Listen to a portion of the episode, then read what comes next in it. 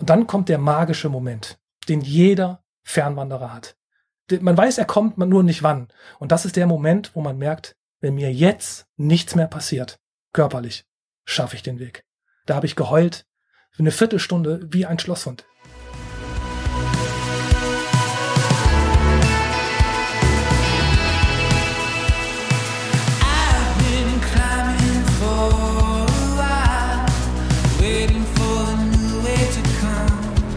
Freunde, herzlich willkommen bei Frei Raus, dem Podcast für mehr Freiheit und Abenteuer in unserem Leben. Ich bin Christoph Förster und habe heute einen Gast, der verrät seinen Namen nicht. Warum, das werden wir natürlich später noch erfahren.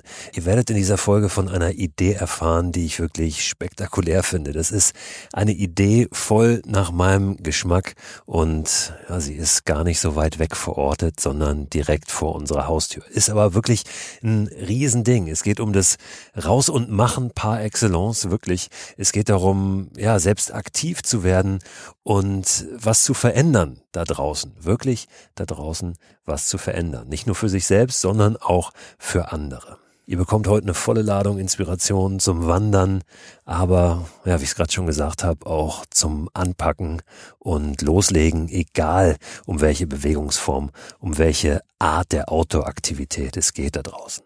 Bevor wir in dieses Gespräch reingehen, aber noch mal ein ganz kurzes Update zu meinen Hängematten. Ich hatte für diese Woche den Verkaufsstart, den Online-Verkaufsstart angekündigt und muss den leider jetzt schon wieder ein bisschen verschieben. Bitte euch um Verzeihung dafür, aber es ist einfach so, dass die Aufhängung für die Hängematten nach wie vor nicht bei mir sind. Kann sein, dass die morgen schon eintreffen, aber ich will einfach nichts zum Verkauf stellen, online stellen, was noch nicht versandbereit ist. Und bei mir gibt's die Hängematte immer im Set mit der Aufhängung direkt. Also es wird noch einen kleinen Moment dauern. Ich hoffe nicht mehr allzu lange. Ihr werdet aber hier im Podcast davon erfahren, sobald die Hängematten dann wirklich bestellbar sind. Und wenn ihr nun wirklich komplett auf Nummer sicher gehen wollt und zu den allerersten gehören wollt, die dann davon erfahren, wenn es soweit ist, dann bestellt einfach den Newsletter, der diesen Podcast begleitet, unter christoförster.com slash frei raus. In diesem Newsletter, der auch diese Woche, Ende der Woche wieder kommt, werdet ihr dann auch Informationen finden zu dem Projekt, in dem es jetzt im folgenden Gespräch geht. Begrüßt mit mir den Soulboy. Ja, Soulboy, das fühlt sich jetzt ein bisschen komisch an, nicht deinen Klarnamen zu verwenden. Herzlich willkommen hier im Freiraus Podcast. Hallöchen. Warum Soulboy? Was steckt dahinter? Warum willst du deinen echten Namen nicht verraten? Also in Amerika äh, gibt es eine nette Tradition, das nennt sich halt diese Trailnamen. Äh, wenn man so lange Fernwanderwege geht, dann lebt man eine Art anderes Leben in dieser Zeit. Und äh, der Name ist nicht das Einzige, was man hinter sich lässt. Und ähm, irgendwann fingen die Leute in, auf den nordamerikanischen Trails halt an, sich diese Spitznamen zu geben. Aus der Lameng heraus oder die haben sich die Namen selber gegeben. Und man war in der Zeit eine andere Person. Man hat nur noch äh, die anderen Personen mit diesem Namen angesprochen. Und ähm, ich fand diese Idee eigentlich sehr charmant und habe das auf meinem YouTube-Kanal einfach übertragen. Dass man sagt, so ich führe ein anderes Leben. Auch als YouTuber ist es ja eine Art anderes Leben. Und ähm, ja, ich fand diese Idee einfach äh, so charmant. Und der Name ist Soulboy, also da steckt halt die Musik drin. Ich bin ein sehr großer Fan von äh, Northern Soul. Das habe ich mein ganzes Leben begleitet. Das ist halt der Soundtrack meines Lebens. Und deswegen Soulboy. Hast du dir diesen Namen selbst ausgedacht, also selbst gegeben?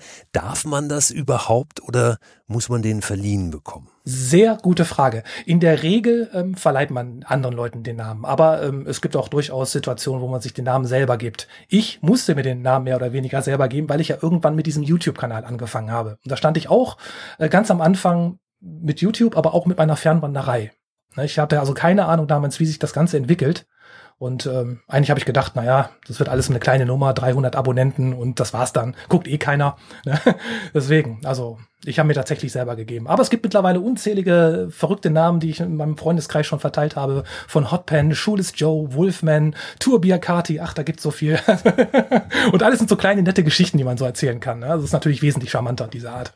Wie bist du denn überhaupt zum Weitwandern gekommen? Du hast gesagt, du standst am Anfang, aber auch an diesen Anfang muss man ja erstmal gelangen. Gab es da irgendetwas, was dazu geführt hat, dass du gesagt hast, hey, das wird jetzt mein Ding. Ja, also ich komme aus einer Wanderfamilie, so wie so viele wahrscheinlich. Also als Kind wurde man immer mitgeschleppt, ähm, wie so jeder das, glaube ich, kennt und man hatte überhaupt keinen Bock drauf. Aber dann, ähm, ja, äh, man hat sich irgendwie 30 Jahre überhaupt nicht mehr in der Natur bewegt. Das kennt, glaube ich, jeder, wer, der aus einer Großstadt kommt.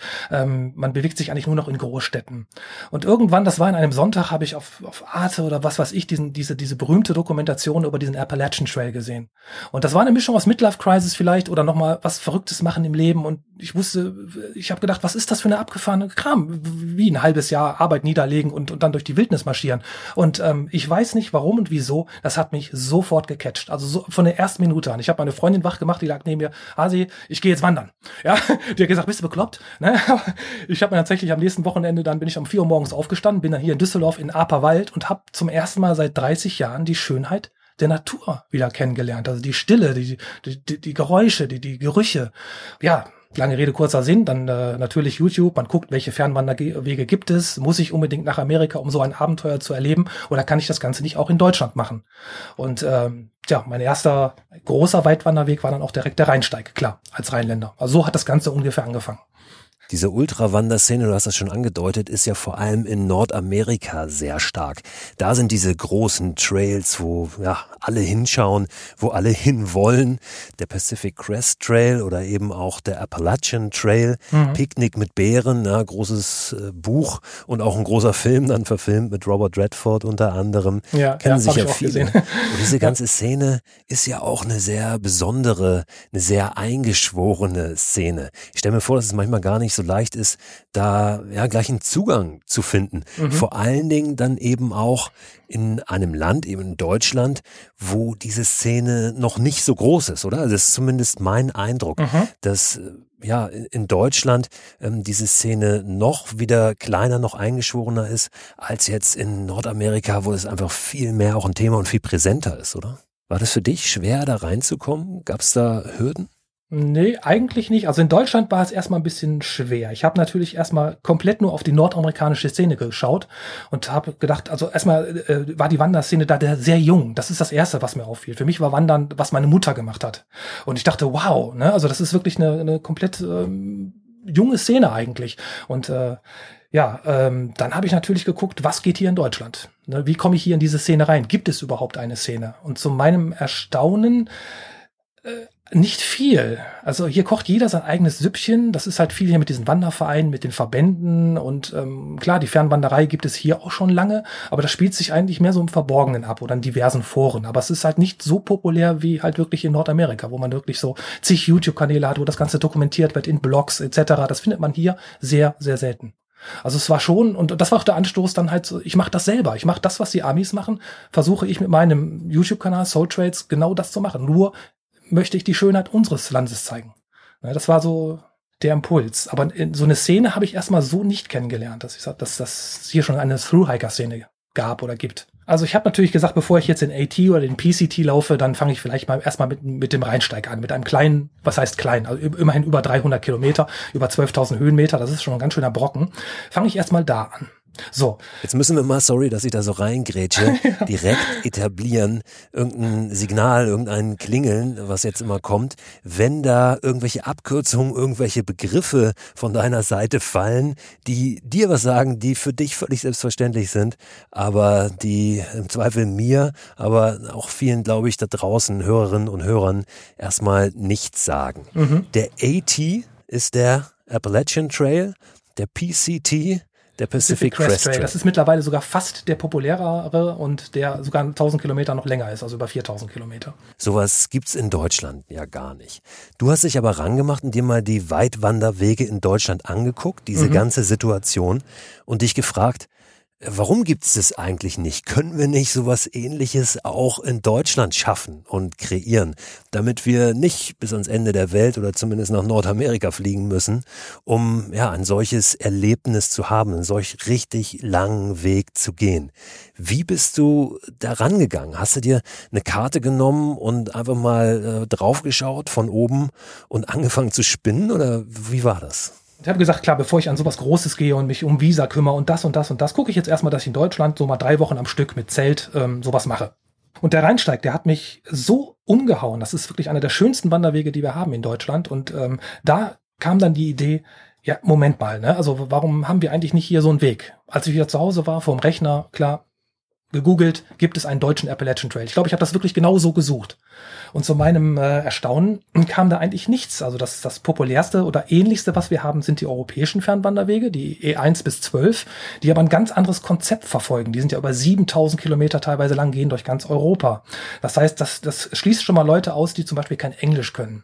Es ist auch, nicht, äh, äh auch hilfreich, vielleicht ein bisschen Spanisch und Französisch zu können, je nachdem, wo man durchkommt. Das schließt diese Leute schon mal aus. Ich habe zum Beispiel auch äh, Flugangst. Das heißt, für mich nach Amerika, ich war zwar schon einmal da, aber es wäre auch ein Hindernis. Gibt auch Menschen, die darunter leiden. Das ist auch ein Umweltgedanke. Muss man sich da ins Flugzeug setzen und bis ans Ende der Welt fliegen? Kann man das hier nicht vor der eigenen Haustür? So, und dann habe ich mir als äh, nächsten Schritt, als ich dann zu Hause war, angeguckt, was haben wir überhaupt hier an Wanderwegen? Weil wir sind ja die größte Wandernation der Welt. Wir haben ein gutes Netz von gut markierten Wegen. Und dann ist mir aufgefallen, anhand der Top Trails of Germany, das sind so, ist so eine Marketing-Sache, ähm, da sind so sehr berühmte Wanderwege zusammengefasst, dass man die eigentlich kinderleicht miteinander verbinden kann. Und da kam, das war eigentlich die Geburtsstunde des Nord-Süd-Trails. Ne? Ähm, und dann in Düsseldorf sagt man halt immer so, da gibt's einen Spruch, nicht Quake, Marke. Ne? Also rede nicht viel rum, sondern mach es einfach. Und das war im Endeffekt das Beste, was ich machen konnte. Wäre ich jetzt erst in Foren gegangen und hätte Fachleute gefragt, Leute, ich habe hier eine Idee, was haltet ihr davon? Das wäre komplett zerredet worden. Ach, der Weg läuft nicht durch den Osten, aber mach doch das, mach doch hier. Du musst erst die Wandervereine fragen, das darfst du überhaupt nicht und, und, und. Das, ich bin heilfroh, dass ich diesen Weg gegangen bin. Ich habe es einfach gemacht. Diese Wanderwege-Bürokratie in Deutschland ist ja auch echt speziell, oder? Ich habe das ja. in einem anderen Zusammenhang mal so am Rande mitbekommen, was das eigentlich bedeutet, wenn man zum Beispiel einen neuen offiziellen Wanderweg irgendwo in Deutschland etablieren möchte. Das ist ja fast unmöglich. Wie hast du das so wahrgenommen? Ähm, welche Wege muss man da gehen? Ähm, oder kriegt man da nicht irgendwie relativ schnell das Gefühl, ähm, sag mal, ihr, ihr spinnt doch alle? Äh, was, was wollt ihr ja eigentlich? Ich will doch einfach nur irgendwie einen Weg äh, vorschlagen. Wie ist deine Erfahrung damit gewesen? Ja, die, die machen wir jetzt gerade, weil ähm, der nächste Schritt war ja, ähm, besteht eine Möglichkeit, den Weg zu beschildern. Zu beflaggen heißt das im Fachjargon. So, und ähm, wenn man dann Wandervereine anschreibt oder, oder Verbände, bekommt man manchmal wahrscheinlich noch nicht mal eine Antwort. Also wir, ich habe es ja schon ein paar Mal gemacht, also die, die, die Antwort noch nicht mal. Ne? Und äh, Kollegen, die auch offizielle Wegwarte sind, zum Beispiel vom E1, die sagen auch, ja, da sitzen dann Typen vor einer Schreibmaschine und warten auf eine E-Mail. So überaltert sind diese Vereine. Ne? Das, man, die wissen gar nicht, was ich meine. So, dann habe ich mich aber gefragt, wo bekommen die ihre Erlaubnis her? Man muss ja immer Erlaubnis haben von den jeweiligen ähm, Bezirken, von den Bürgermeistern, halt um diese Schilder anzubringen. Teilweise sind es ja auch Aufkleber oder die Erlaubnis von den Förstern. Man kann da ja nicht einfach wild da irgendwas dran nageln. Ähm, wo bekommt die eigentlich die Genehmigung her? Und da haben wir jetzt mit ein paar Leuten angefangen, halt die äh, ähm, direkt an die Tourismusverbände zu gehen und an die, an die Bezirksregierung und danach zu fragen und haben tatsächlich jetzt erste Erlaubnisse bekommen für eine Beschilderung im äh, Landkreis Niedersachsen und das Steinhuder Meer. In dem Bereich können wir jetzt offiziell den NSD ausflaggen. Das wollen wir natürlich zusammen mit den Wandervereinen machen. Wir wollen nicht gegeneinander arbeiten, miteinander. Und äh, die lokalen Wanderwege sollen immer auch mit im Vordergrund bleiben. Der NST ist ja nur ein Verbund von bestehenden Wanderwegen. Soll im Endeffekt eine Win-Win-Situation sein. Aber dieser bürokratische Aufwand, den Leuten das erstmal zu erklären, was der NST überhaupt ist und ähm, das Erstaunliche, ich habe eigentlich im Vorfeld gedacht, das meiste, ähm, das meiste Positive kommt von der Wander-Community. Da kam erstaunlicherweise die meiste Kritik. Jetzt nicht von allen, also ein Großteil wird, die, wird der Weg sehr gut aufgenommen, aber es gibt dann halt so eine spezielle Szene, die sich auch so ein bisschen um den E1 mehr kümmert, die sagen, wir haben so große Probleme in Deutschland mit den Wanderclubs, die sind überaltert, da kommst du jetzt an und machst einen neuen. Und außerdem darfst du das gar nicht. Die Wandervereine und Verbände werden sich auf den Schlips getreten fühlen, dass du jetzt einfach das machst. Das erlauben die gar nicht. Die werden sagen, das sind unsere Wege, wir bezahlen diese Wege. Das war die Kritik. Und äh, am erstaunlichsten fand ich jetzt, bis jetzt, es war genau andersrum. Mit jedem ähm, von, von irgendwelchen Verbänden, also ich habe ja schon mit einigen gesprochen, die halten die Idee für absolut gut und haben auch gesagt, wir planen sowas schon seit zehn Jahren, aber wir wissen nicht, wie wir das umsetzen sollen. Es ist eigentlich ein Witz. Unabhängig von der Beschilderung hast du aber einen GPS-Track ja erstellt, dem du gefolgt bist, den du aber auch zur Verfügung gestellt hast, ne, der Öffentlichkeit und das ja bis heute auch tust. Ja. Ja, man sagt ja auch immer beim Fernwandern, also die Planung eines Fernwanderwegs äh, dauert immer länger als die eigentliche Wanderung selbst und das stimmt auch. Ich habe also zwei Jahre diese ganze Sache geplant. Ja, es gibt online, äh, das nennt sich Waymarket Trails, das ist, glaube ich, äh, auf OpenStreetMap äh, eine Karte, wo wirklich sämtliche Wanderwege eingezeichnet sind. Selbst der pisseligste, kleinste lokale Wanderweg ist da mit Symbol angezeichnet. So, und wie gesagt, die großen Wanderwege konnte man eh schon fast nahtlos miteinander verbinden und dann sucht man sich halt kleine lokalere Wanderwege raus für, den, für die restlichen Verbindungen und tatsächlich habe ich von den 3528 Kilometer sind tatsächlich, glaube ich, nur 7,7 Prozent unmarkiert. Der Rest sind alles lokal schon markierte Wanderwege. Und nur deswegen konnte man so ein Projekt unbürokratisch schnell verwirklichen. Weil das meiste eigentlich schon beflaggt ist.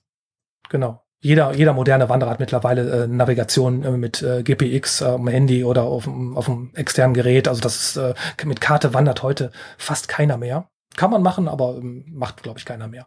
Ja, es gibt dann so ein Freeware-Programm, das nennt sich Basecamp, da kann man dann halt die Wege miteinander verbinden. Man gibt einfach einen Startpunkt an und einen Endpunkt und dann wird die Route automatisch berechnet. Das kann man sich natürlich auf Google Earth nochmal angucken. Ne, ist, ist da viel Asphalt oder kann man das vielleicht doch noch anders legen und dann halt einfach ausprobieren und machen. Also ich bin bei meiner Durchwanderung dann auch ein paar Gebiete, wo ich gesagt habe, okay, das muss ich ändern, das will ich noch ändern und äh, bin dieses Jahr im Herbst auch schon eine längere Tour nochmal gelaufen und habe nochmal eine Wegführung umgeändert. Ne? Also ähm, das, der, der Weg ist, der, der wird wahrscheinlich noch in einiger Zeit wird noch rumgebastelt an dem Weg. Also der wird noch nicht so 100% fertig sein. Aber das ist auch das Schöne. Mittlerweile ist es halt so ein Community-Projekt. Wir schreiben auch Leute an, hör mal, ich wohne da und da. Ich könnte dir was Gutes empfehlen. Und dann höre ich mir das an und dann wandere ich das ab und schau dann immer. Ne? ist das schon Trail Magic? Da sind wir beim nächsten Begriff, der ja in dieser Ultra-Wanderszene sehr verbreitet ist. Oder ist Trail Magic dann doch noch ein bisschen enger definiert? Trail Magic kommt auch natürlich aus der nordamerikanischen Wanderszene. Das ist ursprünglich, ähm, sind das hilfsbereite, jetzt komme ich wieder den das nächsten englischen Begriff von Trail Angels. Das sind Leute, die, die, die ehemalig mal diese Wege gelaufen sind und die etwas äh, Gutes zurückgeben wollen. Und die deponieren am Waldesrand eine Kühlkiste mit, mit, mit, mit Cola oder mit Bier oder camp, äh, campieren auf irgendeinem Wanderparkplatz und, und äh, bieten den Leuten Burger an oder weil die genau wissen, wie, wie sehr man sowas braucht. Und ich war so überrascht, äh, wie viel Trail Magic es schon in Deutschland gibt. Also das war eigentlich so die größte Überraschung auf meinem Thru-Hike, wie viel von dieser Trail Magic ich erfahren habe. Also Trail Magic bezieht sich eigentlich auf, auf Aktionen oder Hilfsbereitschaften auf deiner Wanderung, auf dem Weg. Aber dass sich jetzt Leute, hilfsbereite Leute sammeln, um dieses Projekt das ist natürlich eine ganz andere Art von Trail Magic. Das ist also wirklich äh, unfassbar. Und aber ich habe eigentlich immer damit oder ich habe ge hab gehofft, dass es nicht mehr nicht mein Weg wird oder so angesehen wird, sondern unser Weg. Ja? Und wenn dieser Weg, dieses Projekt irgendwann mal von einem großen Wanderverband oder Verein übernommen wird, wäre ich damit zufrieden. Das sollte niemals ein kommerzielles Projekt werden oder mein Ding oder das. Ich möchte einfach einen Fernwanderweg, wie es in den USA die, die drei großen gibt, hier etablieren. Das ist eigentlich mein größter Wunsch. Jetzt hast du eben einen Begriff fallen gelassen, der vielleicht auch nochmal erklärungsbedürftig ist. Der Through-Hike. Ja. Was mhm. ist das? Ein Through-Hike?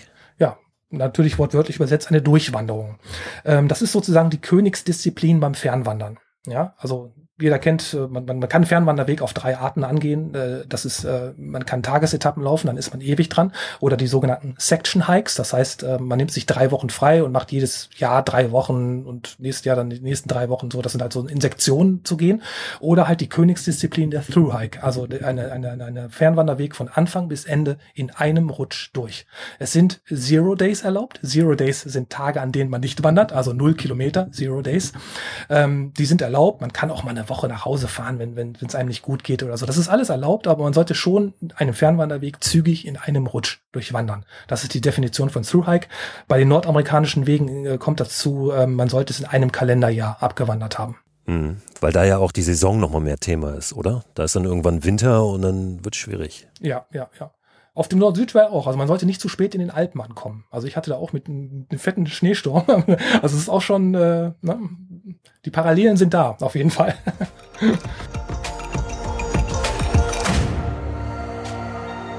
Der Nord-Süd-Trail, den du dir ausgedacht hast, den du geschaffen hast, der führt vom ganz obersten Punkt Deutschlands, also vom nördlichsten Punkt Deutschlands, mhm. oben auf Sylt, den ich ganz gut kenne, weil ich da auch im vergangenen Jahr war, bis ganz in den Süden, zum südlichsten mhm. Punkt Deutschlands. Und da haben wir wieder zwei Fachbegriffe aus der Szene.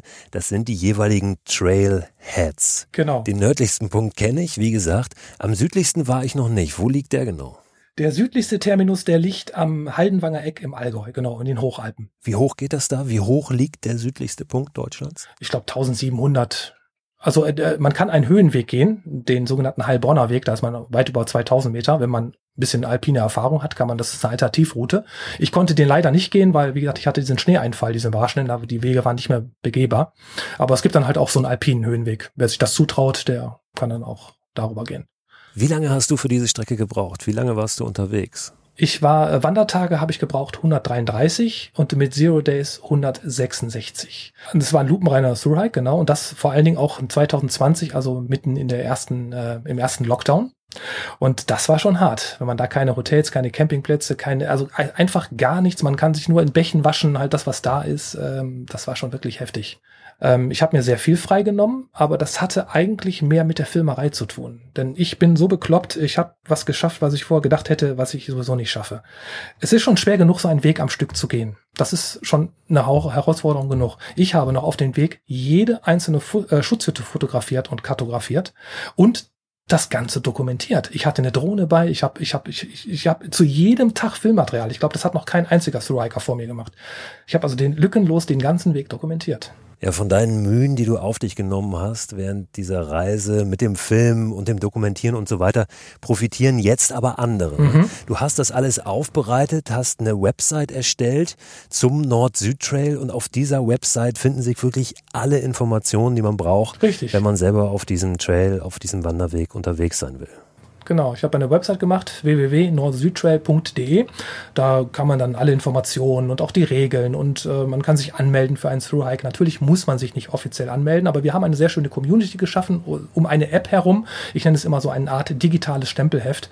Und ähm, aber das ist eine andere Geschichte. Aber da kann man sich alle Informationen dann einholen. Da ist auch dann die, diese, diese, diese Maps und diese Schutzhütten verzeichnet. Nicht nur das, Campingplätze, ich, jede Wasserquelle habe ich fotografiert, alles drum und dran. Also Trail Angels sind eingezeichnet und und und und. Also das ist äh, schon eine gute Quelle. Gibt es weitere Wanderer, Wanderinnen, die den Trail nach dir schon gelaufen sind? Tatsächlich äh, sind denn mittlerweile, ja, ja, ich habe jetzt fünf eingetragen. Eigentlich haben es bis jetzt vier geschafft mit mir. Es war natürlich letztes Jahr wesentlich mehr unterwegs. Man sagt, so einen langen Fernwanderweg schaffen in der Regel 20 Prozent. So, das ist, das waren auch, es waren viele unterwegs. Es sind auch viele unterwegs, die halt nicht unterm Radar sind, die einfach sagen, ich möchte diesen ganzen Multimedia-Quatsch nicht mit dieser App. Ähm, ich gehe einfach so den Weg. Ne? Ich habe auf der Homepage eine Liste, eine sogenannte Hall of Fame. Da kommen alle Thru-Hiker rein, die sich da angemeldet haben, die das über die App gemacht haben. Wie gesagt, das ist dieses digitale Stempelheft. Ähm, und die werden dann auch in dieser Liste eingetragen. Aber es gibt halt auch viele, die sagen einfach, nee, brauche ich nicht. Ne? Wozu? Ich gehe geh den Weg für mich, will ich nicht. Und äh, ja, dieses Jahr sind auch schon einige wieder startbereit, die stehen schon, im April geht's wieder los. Und ähm, aber ich denke mal, der Weg wird insgesamt noch, noch ein bisschen Anlaufzeit brauchen. Also Ne, das ist viele planen den jetzt gerade auch und sagen, Mensch, jetzt gibt's diese Möglichkeit und äh, klar, es gehört ein paar Jahre Planung dazu. Ja, ist ja verrückt, ne? Wenn du sagst, es gibt diese Möglichkeit, manchmal braucht es aber einfach jemanden, der sagt, pass auf, Leute, das könnt ihr machen. Ja, genau. Natürlich kommt dann auch noch ein bisschen ähm, Aufbereitung dazu und so weiter, ein bisschen was, was man an die Hand gibt, eben den anderen. Aber am Ende hätte das ja schon immer jeder machen können, der wollte oder? Das finde ich oft so verrückt bei diesen Dingen, dass es dann jemanden braucht, der sagt, hier, mach. Ja, es hätte jeder machen können und das verwundert mich am meisten. Also auch an den Wandervereinen, wenn die mir sagen, ja, das planen wir schon seit zehn Jahren. Und ich sage dann so Ideen und sage, ich könnte mir auch vorstellen, ähnlich wie beim PCT, eine Art, wenn das mal wirklich mehr wird, eine Art Startgebühr zu nehmen, die dann 100 Prozent an die Verbände und Wandervereine äh, abzuführen, weil die pflegen die Wege ja im Endeffekt auch und dann sagte der vom Wanderverband dann, Mensch, äh, wie wollen Sie das denn kontrollieren? Sag ich, ja, wir haben so eine App und da loggt man sich ein. Das ist eine Art digitale Stempelheft. Da sagt er, sowas gibt es. Naja, das machen wir schon längst, sag ich. Ne? Ja, ehrlich gesagt glaube ich, dass da total viel Potenzial noch drin steckt. Gerade wenn wir so auf dieses Problem gucken, dass es ja manchmal echt dann voll wird oder mittlerweile immer voller wird da draußen in der Natur. Und ähm, ja, natürlich auch Menschen dabei sind, die sich nicht so ähm, vernünftig, nicht so respektvoll bewegen da draußen. Mhm. Und ähm, ja die Natur einfach am Ende darunter leidet. In vielen Ländern, wo ja, diese Szene einfach größer ist, auch die Wanderszene und so weiter, wo mehr Outdoor-Touristen auch sind aus dem Ausland, da gibt's ja solche Lösungen, dass man zum Beispiel nur eine bestimmte Anzahl von Leuten auf einen Trail lässt, mhm. dann aber auch Übernachtungsmöglichkeiten anbietet, wenn man sich aber anmelden muss und dann aber ab einer bestimmten Zahl einfach dieser Platz voll ist, dann wird es kontrolliert von Rangern und so weiter. Ich glaube, dass wir da noch am Anfang sind und dass das durchaus was ist, mit dem wir uns hier auseinandersetzen sollten. Ja, also ich glaube, dass wir in Deutschland nicht so einen Boom kriegen werden wie jetzt zum Beispiel äh, auf dem Appalachian Trail oder im PCT. Da starten mittlerweile, glaube ich, jedes Jahr äh, 4.000, 5.000 Leute. Also beim PCT muss man das schon regeln. Die werden so in Startgruppen ähm, nur losgelassen, weil es einfach sonst zu viel wird. Ich glaube, so einen Boom werden wir in Deutschland nicht haben. Weil der Deutsche ist ja so, das, das was ich hab, will ich nicht und das, was ich will, habe ich nicht. Der Deutsche sehnt sich nach Wildnis. Wildnis haben wir in Deutschland nicht mehr. Wer den Nord-Süd-Trail geht, das ist, ähm, der, den geht man aus einem anderen Grund. Sein eigenes Land kennenzulernen und auch also diese kulturhistorische Seite, die wir haben. Burgen, Schlösser. Es ist, es ist eine unfassbare Vielfalt, auch kulinarisch. Also das Ganze mal kennenzulernen. Das ist also ein anderer Fernwanderweg. Wir sind, wir sind, wir haben hier keine Wildnis mehr. Das muss man einfach ganz klar akzeptieren. Und deswegen glaube ich nicht, dass ähm, es, ich kann mir vorstellen, dass demnächst viele Amerikaner rüberkommen, weil da bekommt man sehr großes positives Feedback. Die wollen, da lebten meine Vorfahren und was ist auch die ganzen Burgen und Schlösser, das Kulturelle, das, das interessiert die mehr, weil die Wildnis haben die vor der Tür. Was sie nicht haben, sind Burgen und Schlösser, mittelalterliche Stadtmauern, Geschichte. Ja, da, ne, das ist, das wird sich interessant entwickeln, denke ich. Wenn wir an Landschaften denken, wenn wir an Begegnungen denken, gibt's da irgendwas, was äh, wirklich so ganz besonders noch in deinem Gedächtnis ist? Tatsächlich die Menschen.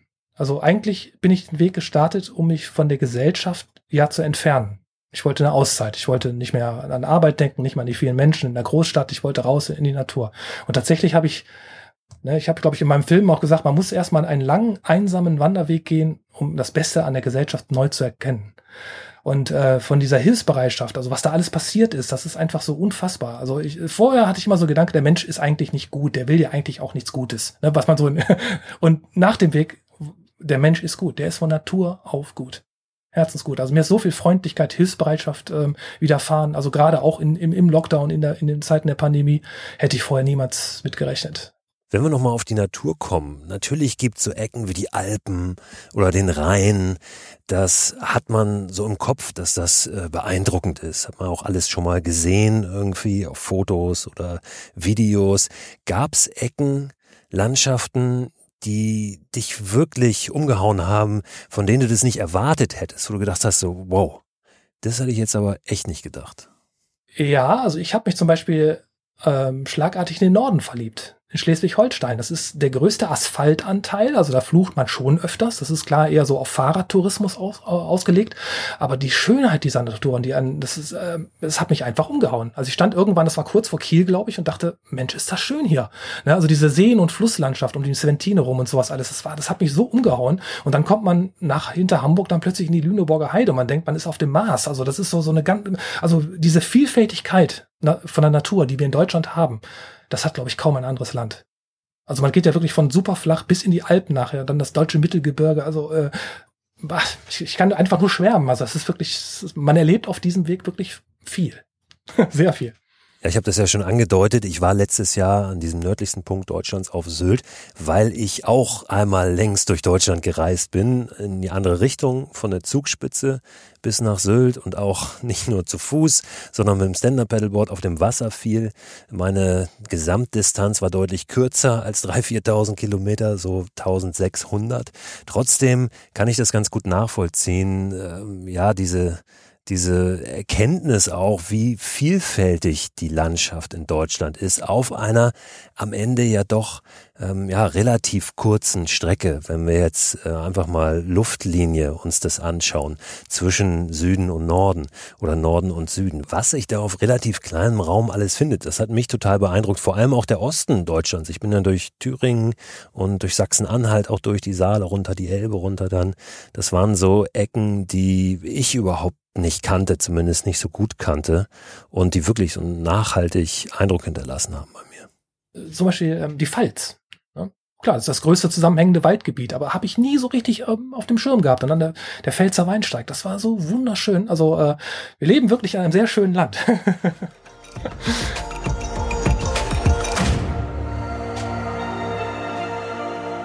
Für so eine weite Wanderung, und das war auch bei mir ein Thema, ist es ja wichtig, dass man nicht zu viel mitschleppt. In dieser ganzen Ultra-Wanderszene geht es ja auch schnell um Ultra-Light. Also ja, dass wirklich das Gepäck, die Ausrüstung so leicht wie möglich ist.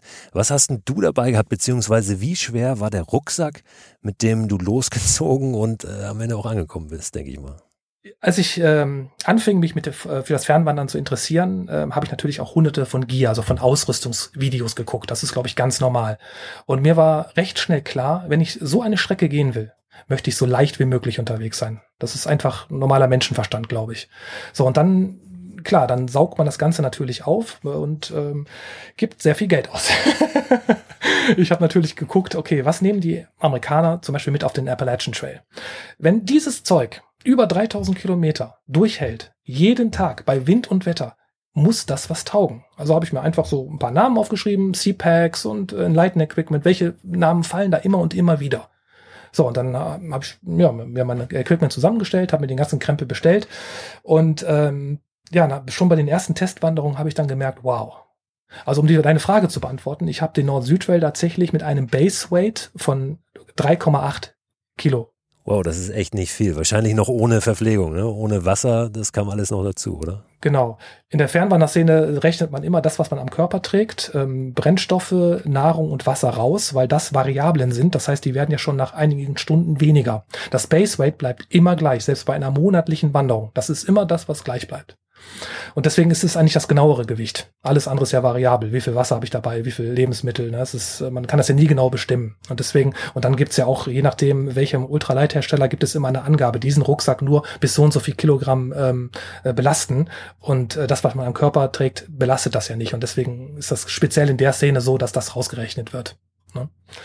Genau, und äh, ja, mit 3,8, das war so ein sehr, sehr angenehmes äh, ähm, Tragegewicht. Ich sag immer, ähm, alles, was insgesamt so in die Richtung 8, 9, höchstens 10 Kilogramm geht, ist wirklich sehr angenehm zu tragen auf so einer Weitwanderung. Da sollte man drauf achten. Man muss nicht unbedingt ultralight sein. Das sind natürlich auch Nerds, klar. Das ist, eine, eine das ist wirklich eine Szene für sich. Also da gibt's wirklich Foren und die nähen sich die Sachen teilweise selber. Das ist also wirklich eine ganz charmante, aber wirklich sehr nerdige Szene.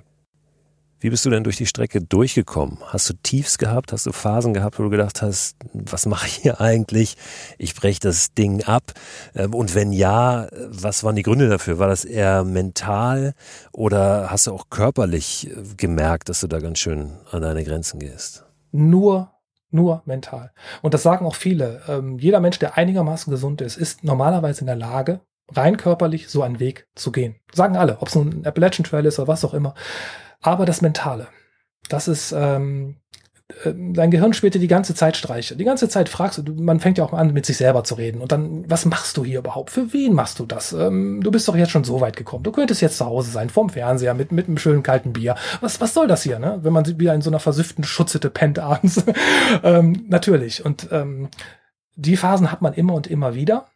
Erstmal muss man auch, auch mit, mit, ähm, mit Einsamkeit klarkommen weil äh, man glaubt es gar nicht, obwohl Deutschland so dicht besiedelt ist. Ähm, auf den amerikanischen Fernwanderwegen bildet sich schnell eine Gruppe, wenn man es möchte, so die sogenannte Trail Family. Ähm, dann ist das Ganze besser ertragbar. Äh, das haben wir in Deutschland noch nicht. Man trifft auf den ganzen Weg, habe ich ach, vielleicht sieben, acht Fernwanderer getroffen, die mal den R1 gegangen sind oder das und das. Das heißt, man ist die große Zeit, größte Zeit ist man alleine, einsam. Man fängt an, mit sich selber zu reden. Das ist schon mal das Erste, was man trainieren sollte oder wo man sich klar drüber sein sollte, selbst in Deutschland. So, dann war für mich eine Phase sehr schwer. Ich hatte einmal für fast, ja, für knapp über drei Wochen Besuch von auch von einem YouTube-Kollegen, von einem Fernwanderer. Das war auch auf der Höhe vom Rheinsteig. Da kamen natürlich meine ganzen Freunde und Bekannte und die gaben sich alle die Klinke in der Hand. Und ähm, das war einfach die schönste Zeit auf den Trail. Meine Freundin kam für, für mehrere Wochen mit und das war einfach, ähm, das, man hat gelacht und, und das war einfach so wunderschön und plötzlich sind alle weg. Boom und man steht da wieder alleine. Und dann, das war wirklich, also eine richtig harte Phase. Und dann kommt der magische Moment, den jeder Fernwanderer hat.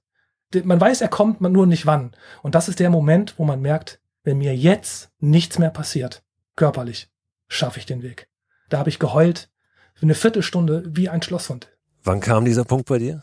Das war ähm, am Schluchsee, am, nicht Schluchsee, das war am Wildsee am Schwarzwald. Da war am Horizont eine Wolkendecke. Dichte, richtig schöne, flauschige Wolken, aber die haben mich spontan an die Alpen erinnert. Und plötzlich hat es in meinem Kopf klack gemacht und hab, Alter, du bist ja bald da. Das ist ja gar nicht mehr weit. Und ich bin total, mental total zusammengebrochen. Ich habe geheult, ich habe sogar gerade eine, eine, eine Moderation gemacht und habe in der Moderation geheult. Ich, hab, ich konnte nicht mehr. Also das. Ja, ich äh, kenne das von Bergsteigern, die sagen, der schönste Moment ist eigentlich nicht der auf dem Gipfel, sondern wenn du weißt, dass du es schaffst, wenn du weißt, dass du auf dem Gipfel ankommen wirst. Also eigentlich vorher. 100 Prozent. 100 Prozent. Ja, schön. Und hast es dann nach Hause gelaufen? Also wie, wie bist du denn angekommen? War das äh, auf dem Zahnfleisch oder bist du da eher voller, voller Power und Energie am Ende ja, ganz, im, ganz im Süden rausgekommen? Beim Fernwandern, also wenn man das wirklich liebt und wenn man es wirklich machen will, es ist ein ganz komisches Gefühl. Beim ersten Schritt auf Sylt oder wo auch immer dein, der Startpunkt ist, hat man ein ganz komisches gemixtes Gefühl, als ähm, man ist schon, man schwelgt schon in Nostalgie. Man weiß, ähm, ähm, es ist noch ein sehr langer Weg, aber man ist jetzt schon traurig, dass er irgendwann vorbei sein wird. Und ähm, am letzten Tag, ich erinnere mich ganz genau, es ist ein Gefühl, ich will das jetzt endlich beenden. Also jetzt, ich bin irgendwie auch froh, dass es fertig ist, aber dann diese Traurigkeit, boah, ich muss bald wieder mein normales Leben zurück. Also ich war ein halbes Jahr wirklich ein freier Mensch, ein freier Mann. Ich habe unterm Sternenhimmel geschlafen. Das ist ein Gefühl, diese Freiheit überhaupt noch mal erleben zu dürfen das war dieses kostbarste Geschenk eigentlich bei dieser Wanderung. Ist es dann nicht doppelt hart, wieder zurückzukommen in den Alltag, in das normale Leben? Wie hast du das erlebt? Oder ist dir das ganz leicht gefallen? Die Kunst ist ja dann tatsächlich etwas zu bekommen auf so einer Reise, etwas mitzunehmen, was sich ja irgendwie auf den Alltag auch auswirkt, oder? Also viele sprechen auch, viele Fernwanderer, gerade in den USA, sprechen, dass, dass das Leben nach dem Trail nicht mehr dasselbe ist. Also die Gedanken bekreisen sich immer wieder um dieses Leben, um die, um diese, dieses, das, das Einfache, dieses Simple. Ne? Hängt vielleicht auch ein bisschen damit zusammen, geht man selber gerne arbeiten. Wir sind die Arbeitskollegen, hat man ein gutes Umfeld. Bei mir ist das gegeben. Ich bin relativ gut wieder rein.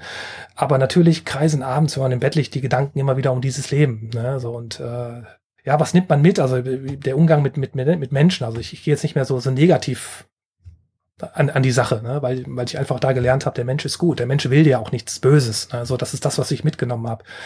Aber ähm, wenn ich ehrlich bin, ich wäre natürlich gerne so wie Christine Türmer, die davon leben kann und einfach nur noch das ganze Leben weit wandert. Das ist aber, das ist halt ein Traum, ne? Also das kann halt nicht jeder. Aber ähm, es ist schwer.